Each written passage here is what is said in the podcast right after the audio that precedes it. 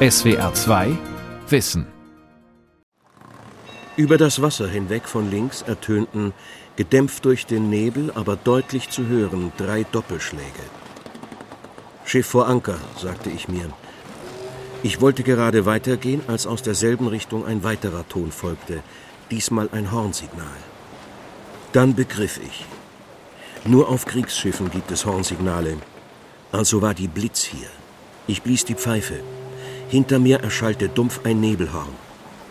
Ich pfiff noch einmal und rannte um mein Leben. Das Rätsel der Sandbank aus der Feder des britischen Schriftstellers und Hobbyseglers Erskine Childers gilt allgemein als der erste Spionageroman. Seine Helden sind zwei englische Gentleman-Abenteurer, die beim Segeln im deutschen Wattenmeer einem Invasionsplan der Deutschen auf die Spur kommen, den sie in letzter Minute durch ein gewagtes Manöver verhindern können. Das Buch wurde bei seinem Erscheinen im Jahr 1903 sofort zum Bestseller, der in England echte Invasionsängste schürte. Seitdem sind Geschichten über erfundene Spione ein fester Bestandteil des modernen Lebens. Sie spiegeln die Realität wider, aber sie beeinflussen sie auch mit ihren eingängigen Feindbildern. Spionage. Roman und Realität. Eine Sendung von Imogen Ria Herrat. Ja, der Spionageroman verdankt seine Entstehung eigentlich einem Gefühl der nationalen Bedrohung. Der Literaturwissenschaftler Jost Hindersmann von der Universität Osnabrück ist Experte für britische Spionageromane. Bei den frühen ist es so, man möchte wirklich Propagandaromane schreiben, man möchte sozusagen äh, für verstärkte Verteidigungsanstrengungen aufrufen zu einer Mehrreform. Das heißt, er möchte einerseits Propaganda machen, andererseits eben möchte er auch unterhalten. Und die Propaganda ist so erfolgreich, weil sie eben so unterhaltsam ist. Und das ist sein, sein Kniff dabei. Childers kann man sagen, sieht sich selbst so als ein, ein äh, Zivilist sozusagen, die Admiralität jetzt drängt und sagt, macht mal was, da ist eine Gefahr, wacht auf, seht das. Sozusagen, also der nicht nur unterhalten will, sondern der eben auch was verändern will. Im frühen 20. Jahrhundert war Großbritannien auf dem Gipfel seiner Macht. Es besaß Kolonien in aller Welt und beherrschte als erste Handels- und Marinemacht unangefochten die Weltmeere. Doch auf dem Kontinent erwuchs ihm ein unerwarteter Konkurrent, nämlich unser großer Handelsrivale in der Gegenwart und künftiger Rivale auf See. Ein immer bedrohlicherer Faktor für unser Empire. Diese Beschreibung des damals gerade 30 Jahre jungen Deutschen Reiches legte Erskine Childers einem seiner Helden, dem jungen Diplomaten Carruthers, in den Mund. Childers, der seit 1895 als Parlamentsmitarbeiter im britischen Unterhaus arbeitete, beobachtete mit Besorgnis den militärischen und wirtschaftlichen Aufstieg Deutschlands. Das Ärgerliche, damals wollte kaum ein Politiker diese German Peril, die deutsche Gefahr, wahrhaben. Childers beschloss, Bevölkerung und Politiker wachzurütteln. Das Rätsel der Sandbank trug den Untertitel Ein Bericht des Geheimdienstes. Die schiere Fülle von Details, mehrere beigefügte Karten und nicht zuletzt der lakonische und so gar nicht melodramatische Stil des Ich-Erzählers unterstrichen den Eindruck, es handle sich um einen Tatsachenbericht. Childers erklärte im Vorwort, dass er hier die tatsächlichen Erlebnisse seiner Freunde darstelle, und zwar genau so, wie sie geschehen sind, mit der Einschränkung, dass alle Personennamen fiktiv sind. Denken Sie daran, dass diese Personen jetzt in unserer Mitte leben. Wie seine Helden war auch Erskine Childers ein begeisterter Segler, der viele Stunden an Bord einer kleinen Yacht im deutschen Wattenmeer zugebracht hatte.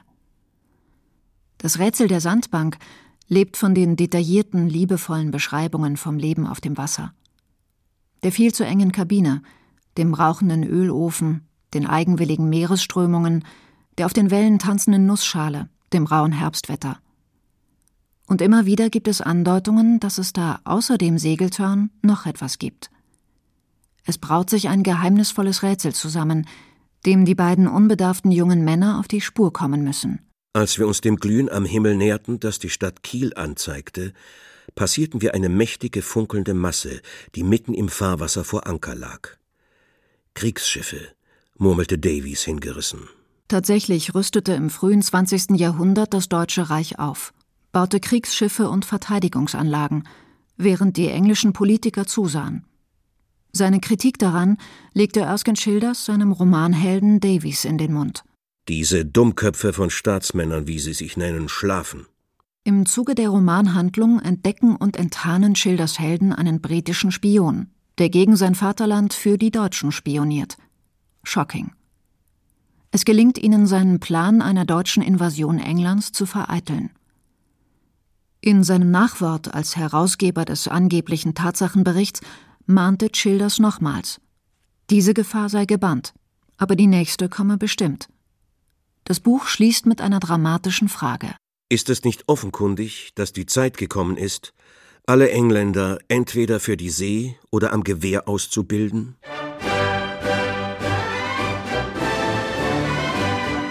Erskine Schilders Botschaft fiel auf fruchtbaren Boden. Die Jahrhundertwende war in Großbritannien eine Zeit der nationalen Verunsicherung. Königin Victoria war 1901, zwei Jahre vor dem Erscheinen des Romans, nach über 60 Jahren Regierungszeit gestorben. Nun brachen nicht nur ein neues Jahrhundert, sondern auch ein neues Zeitalter an. Die Gesellschaft befand sich im Umbruch. Gewerkschaften forderten neue und unerhörte Rechte für Arbeiter. Suffragetten ebenso neue und unerhörte Rechte für die Frauen. Diffuse Ängste kursierten.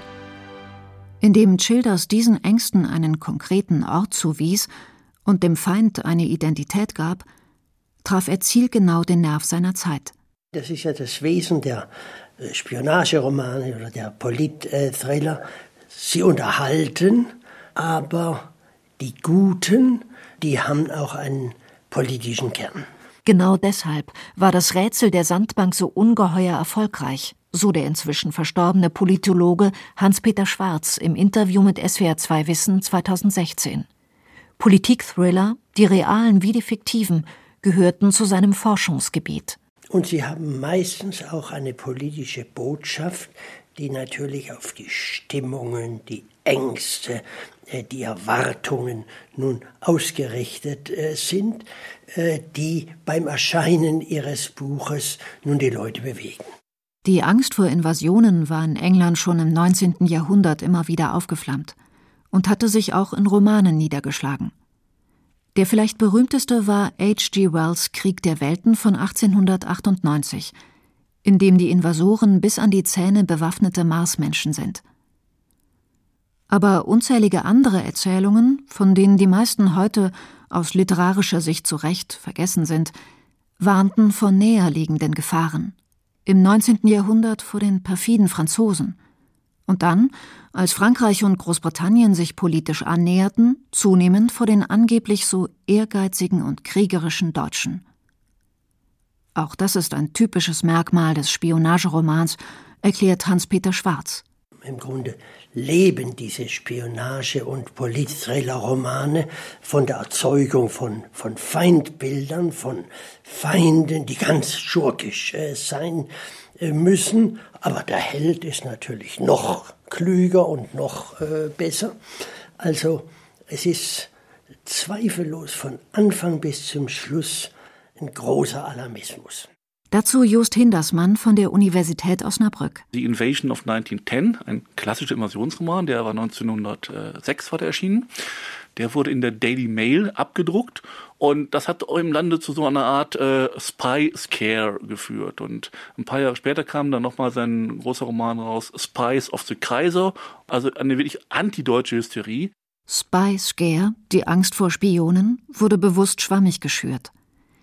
Im Vorwort zu Spies of the Kaiser, also die Spione des deutschen Kaisers, hatte der Autor William Le Queux, ein damals enorm populärer Vielschreiber von Sensationsromanen, erklärt: Was ich in diesem Band als fiktive Erzählung aufgeschrieben habe, stützt sich auf ernstliche Tatsachen und auf mein persönliches Wissen. Belege lieferte er keine.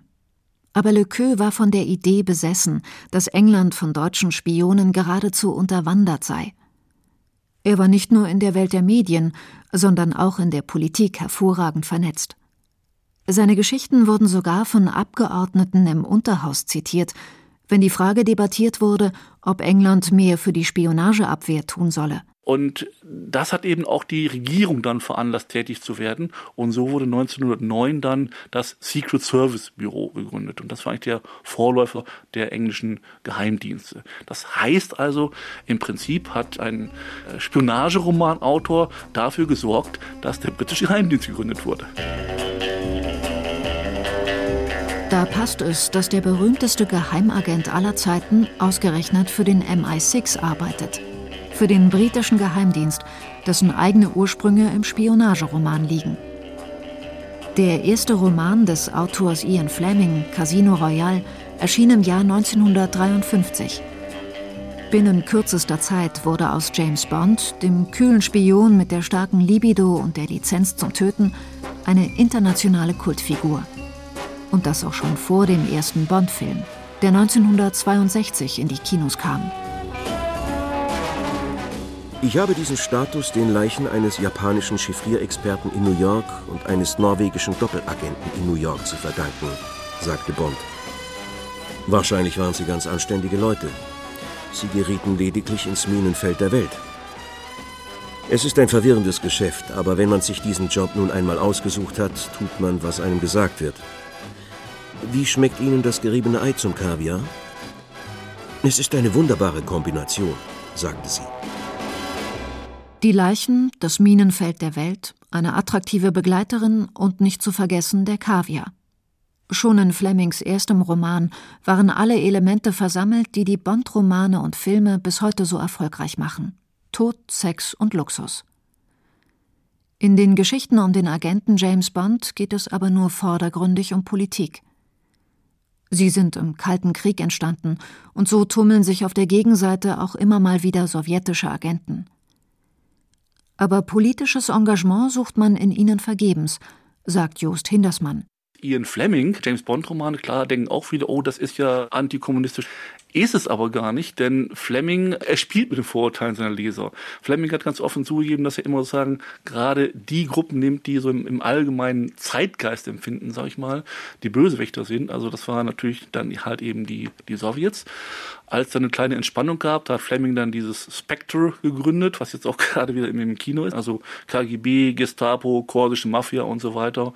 Das heißt, Fleming wollte eigentlich nicht mehr Propaganda machen für verstärkte Verteidigungsanstrengungen. In den Romanen, die in den 50er Jahren entstanden, haben Bonds Gegner mit den programmatischen Namen Le Chiffre, Mr. Big, Dr. No, Goldfinger alle irgendeine Verbindung zum sowjetischen Geheimdienst. Und trotzdem, Echte Politik findet man in Flemings Romanen nicht. Wenn man sich diesen Job nun einmal ausgesucht hat, tut man, was einem gesagt wird. Nach dem Gipfeltreffen zwischen John F. Kennedy und Nikita Khrushchev 1964, als sich eine gewisse Entspannung zwischen Ost und West abzeichnete, passte Fleming sein Feindbild entsprechend an. Böse waren seine Bösewichte natürlich immer noch, aber die Beweggründe waren nicht mehr so wichtig. Nun waren sie international tätige Gangster, Mafiabosse, übergeschnappte Millionäre. Ab und zu befand sich auch noch ein böser Russe darunter, aber der gehörte nun nicht mehr zwangsläufig zum Repertoire. Gut und Böse sind so stark stilisiert, dass der italienische Gelehrte Umberto Eco die späten James Bond-Geschichten sogar mit Märchen vergleicht. Der Trend zur Entpolitisierung verstärkte sich noch in den Bond-Verfilmungen und er ist in den 60er Jahren in den amerikanischen Agentenfernsehserien, wie zum Beispiel Mission Impossible, sichtbar. Sie alle spielen in einer polarisierten Welt.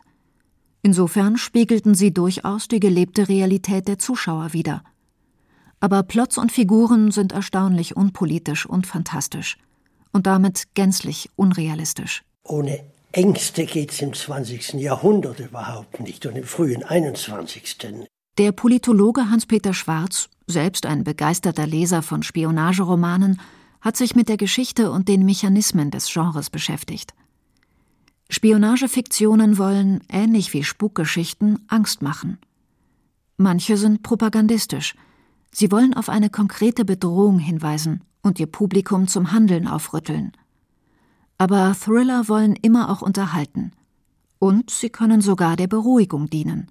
Häufig beginnt in angenehmen, ruhigen, harmonischen Landschaften. Dann lädt sich alles mit Gefahren auf, und am Schluss endet es dann wieder in einer äh, überschaubaren, schönen Landschaft. Also das ist ganz eigenartig, dieses, dieses Spiel äh, von Ruhe, im Grunde erstrebtem harmonischen Leben und zwischendrin aber dann äh, die heftigen äh, Ausschläge der Gefährdung. Ian Fleming hatte selbst in den 30er Jahren für den britischen Geheimdienst Abteilung Naval Intelligence gearbeitet. Doch Informationen über den Alltag eines Agenten sucht man in seinen Geschichten vergebens. James Bond jettet um die Welt, isst Kaviar mit langbeinigen Blondinen und springt aus explodierenden Flugzeugen. Ganz anders sieht es in den Romanen eines anderen ehemaligen Geheimdienstmitarbeiters aus. John Le Carré mit bürgerlichem Namen David Cornwell war in den 60er Jahren im Foreign Office, dem britischen Auswärtigen Amt, tätig, unter anderem in Deutschland. Dass seine Angestellten Agenten-Thriller verfassen, sah das Foreign Office nicht so gern. David Cornwell wählte daher ein Pseudonym. In den Romanen von John Le Carré kommt kein Gefühl von Glamour auf. Es gibt weder Kaviar noch Diamanten. Berlin. Was für eine Hochburg der Spione. Was für ein Schrank voller nutzloser, flüssiger Geheimnisse. Was für ein Spielplatz für die Alchemisten, Wundertäter und Rattenfänger, die in die Bruderschaft eingetreten waren und im Mittelpunkt immer wieder das große amerikanische Herz, das wacker seine ehrenwerten Pulsschläge im Namen der Freiheit, der Demokratie und Selbstbestimmung der Völker hinaushämmerte. John le Carrés Romane sind lakonisch und bitter, gleichzeitig resigniert und beißend. Sie zeichnen das Bild einer Welt, in der es Gefahren gibt, aber weder Entkommen noch Hoffnung in der die Agenten nur kleine Rädchen im Getriebe sind und die Unterschiede zwischen Gut und Böse zusehends verschwimmen. Just Hindersmann von der Universität Osnabrück. Le Carré geht es um eine Kritik an der westlichen Haltung äh, im Kalten Krieg. Denn er sagt, wir ähm, greifen zu Mitteln, die auch der Osten sozusagen benutzen. Also die, die klassische Frage, heiligt der Zweck die Mittel? Und das ist eben bei Spionen, der aus der Kälte kam, das ist beim großen Bestseller eben nicht mehr gegeben, weil da am Schluss sitzt ja Limes auf der Mauer und, und George Smiley steht äh, im Westen und schreit, Limes spring runter, im Osten liegt seine erschossene Freundin und denkt mir, okay, äh, jetzt müsst ihr in den Westen gehen, aber nein, auf der Mauer sitzend ist für Limes West und Ost ist gleich. Alec Limes ist ein englischer Spion, der in die DDR eingeschleust wurde. Dort soll er einem hochrangigen Geheimdienstmitarbeiter das Handwerk legen. Er scheitert und versucht schließlich mit seiner Freundin zurück in den Westen zu fliehen. Der Roman endet an der Berliner Mauer. Er hörte jemanden auf Englisch rufen: Spring, Alec, spring schon, Mann. Jetzt riefen sie alle durcheinander. Englisch, Französisch und dazwischen Smileys Stimme, ganz nah. Das Mädchen, wo ist das Mädchen? Er schirmte die Augen mit der Hand ab und spähte an der Mauer hinab. Und dann sah er sie unten liegen. Einen Moment zögerte er noch, dann stieg er die Sprossen bedächtig wieder hinunter. Der Kalte Krieg war eine Hochzeit für echte wie für fiktive Spione. Die Welt war in zwei Lager geteilt. Zumindest theoretisch waren Freund und Feind klar voneinander abgegrenzt. All das schmolz dahin, als West und Ost sich einander zusehends annäherten. Mit dem Fall der Mauer und der Auflösung der Sowjetunion waren auch die alten ideologischen Abgrenzungen hinfällig geworden. Und der Spionageroman stand plötzlich vor einem Problem, erklärt der Politologe Hans-Peter Schwarz. Es kommt nach den großen Kriegen ein paar Jahre lang äh, nun äh, ganz gefährliche Großmächte nicht mehr da sind, die Tendenz, sich nun auf die großen Bösewichte an der Spitze von Konzernen zu konzentrieren. Die tauchen dann äh, auf, immer natürlich mit dem Bestreben, die Weltherrschaft zu äh, erringen oder sehr viel äh, Böses äh, zu äh, tun. Also die, die Fixierung äh, auf so weltumspannende äh, Unternehmungen Autoren von Spionagethrillern mussten sich in den 90er Jahren nach neuen Feinden umtun. Der Spionageroman braucht eine Realität, auf die er sich beziehen und die er gleichzeitig verfremden und erklären kann. Spionagegeschichten spielen in der Gegenwart oder in naher Zukunft. Wenn die Gegenwart keinen klaren Feind und keine Bedrohung hergibt, fehlt es der Story an Würze und Biss. All das änderte sich schlagartig mit den Attentaten vom 11. September 2001. Die Welt, vor allem aber die Amerikaner, hatten Erklärungsbedarf. Warum hatten die Terroristen angegriffen? Was planten sie als nächstes? Und wie konnte Amerika sich ihrer erwehren? Diese Fragen wurden natürlich auch in Spionageromanen unterschiedlichster Couleur verhandelt. Vor allem aber in Fernsehserien wie 24. Am ersten Tag verhinderte er ein Attentat. Am zweiten Tag Er ist unsere einzige Hoffnung. stoppte er eine nukleare Katastrophe.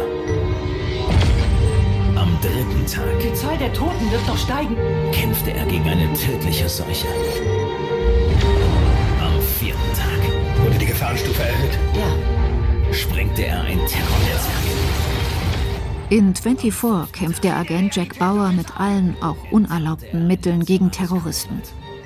Die Serie heißt 24, weil jede Staffel in Echtzeit einem Tag, also 24 Stunden, in Jack Bauers Leben folgt. Der Agent muss so nicht nur gegen die Terroristen, sondern stets auch gegen die tickende Uhr kämpfen, was dem Drama eine besondere Brisanz verleiht. 24 wurde erstmals im November 2001 ausgestrahlt, wenige Wochen nach den Attentaten.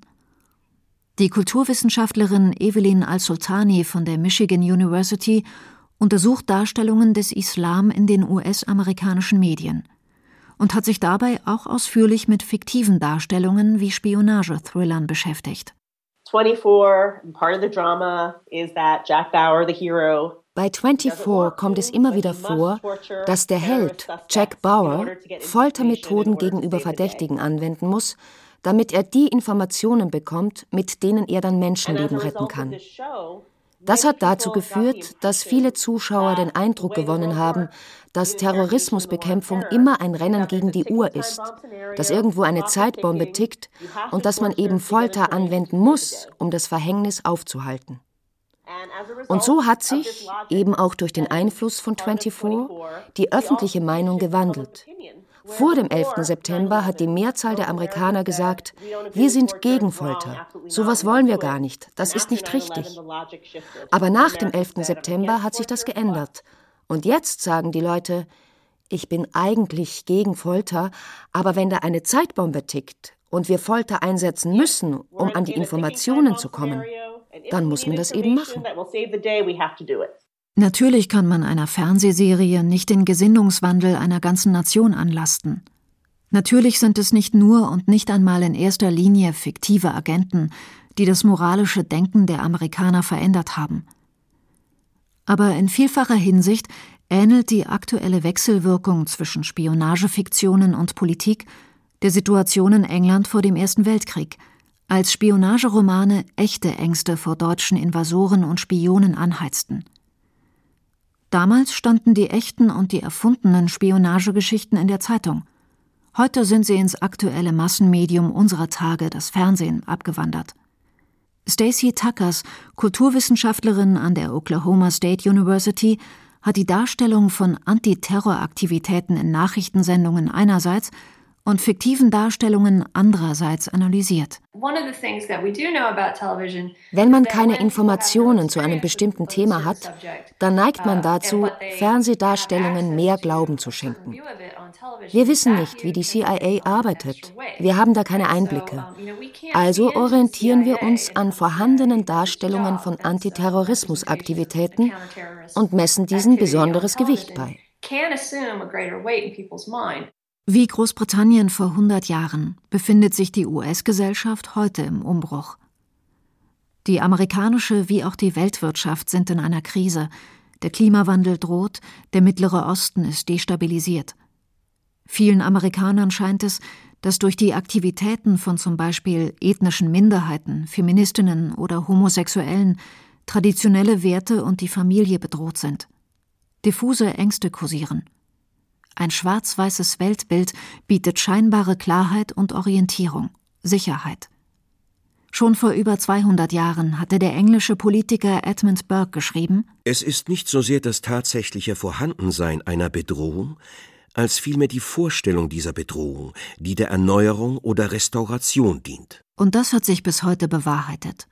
Die Angst in den Vereinigten Staaten vor der teils realen, teils aber auch nur aufgrund fehlender Informationen imaginierten Bedrohung durch Terrorismus steht aktuell vor allem im Dienste der Reaktionisten. Restriktive Sicherheits- und Abhörmaßnahmen werden mit dem Verweis auf die Abwehr der Terrorismusgefahr begründet, sagt Stacey Tuckers. Angst vereinfacht die Dinge. In einer sehr emotionalen Situation gibt es plötzlich einfache Antworten auf moralische Fragen. Man wird bedroht. Und auf einmal darf man alle nur möglichen Mittel anwenden, um sich und seine Angehörigen zu schützen. Das ist eine bequeme Legitimation für den Einsatz von Gewalt und für aggressive Politik. Genauso ist Angst in den Vereinigten Staaten instrumentalisiert worden. Vor allem die Bush-Regierung hat Ängste vor solchen Feindbildern geschürt, um politische Maßnahmen durchsetzen zu können, die sonst einfach unhaltbar gewesen wären. Restriktive Sicherheitsmaßnahmen wie die, die nach dem 11. September in Kraft traten, hätte man wohl nicht verabschieden können, wenn nicht diese starken Ängste da gewesen wären. Wie in den Jahren vor dem Ersten Weltkrieg werden solche Ängste von Politikern ausgenutzt. Aber sie sind nicht die treibende Kraft. Es ist keine Regierungspropaganda, die da über die Bildschirme geistert. Angst verkauft sich gut. Gruselgeschichten sind attraktiv. Spionagethriller wie Homeland und 24 ziehen Zuschauer an, die sich gruseln wollen, aber die auch Trost und Bestätigung ihres Weltbildes suchen. Denn auch das bieten Spionagefiktionen, erklärt Stacey Tuckers. Das hat einen doppelten Effekt. Für die Zuschauer zu Hause ist es beruhigend, was die CIA alles kann. Sie kann Terroristen einfach so identifizieren und ausmerzen. Gleichzeitig schickt man so eine Warnung an die Terroristen. Schaut mal, die CIA kann alles. Seht euch nur vor.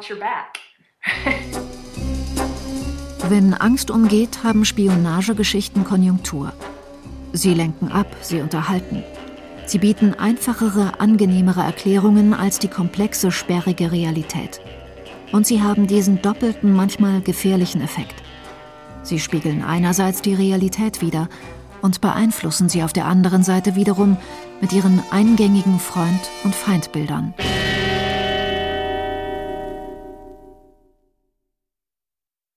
SWR 2 Wissen. Manuskripte und weiterführende Informationen zu unserem Podcast und den einzelnen Folgen gibt es unter swr2wissen.de.